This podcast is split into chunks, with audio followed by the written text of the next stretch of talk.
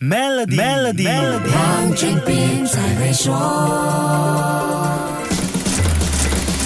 你好，我是黄俊斌。美国联邦储备局从二零二二年三月到今年七月，一共加息了十一次。美国联邦基金利率的累积上升幅度多达五百二十五个基点，也就是百分之五点二五。看到美联储在去年一直疯狂加息，今年六月份一度暂停加息，七月再次加息二十五个基点，很多人觉得美国联邦储备局加息已经接近尾声了。可是高级经济师曹阳指出，美联储在今年下半年停止加息的可能性不高。为什么呢？我们记住，美国加息的最厉害的时候呢，是美国的通胀到了九点一，后来美国人连续的暴力加息，把美国的这个通胀率呢降到了百分之五点一。那么从现在来看，呃，实际美国的通胀率啊还在往上走。如果不是加息的话呢，美国的通胀现在已经超过十了。美国原定的目标是百分之二，如果是百分之二的话呢，现在还有三个百分点的加息的这个可能。既然是这样，我们不要寄希望于美国或停止加息，这种可能性呢会比较小。这背后的原因，除了是通货膨胀依然很难搞，还有另外一个关系到美元和美国债券的因素，市场不得不留意。这个美债的话呢，已经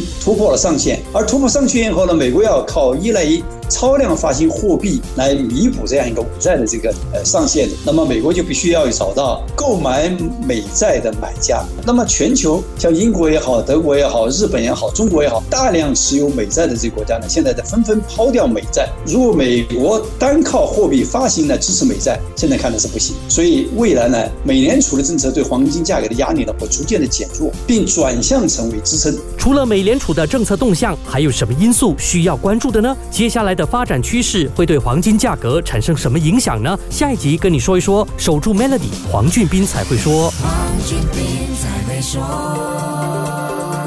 Maybank Premier 能为您提升财富增值潜力。欲获得更多奖励，请浏览 Maybank Premier Wealth.com/slash rewards，需符合条规。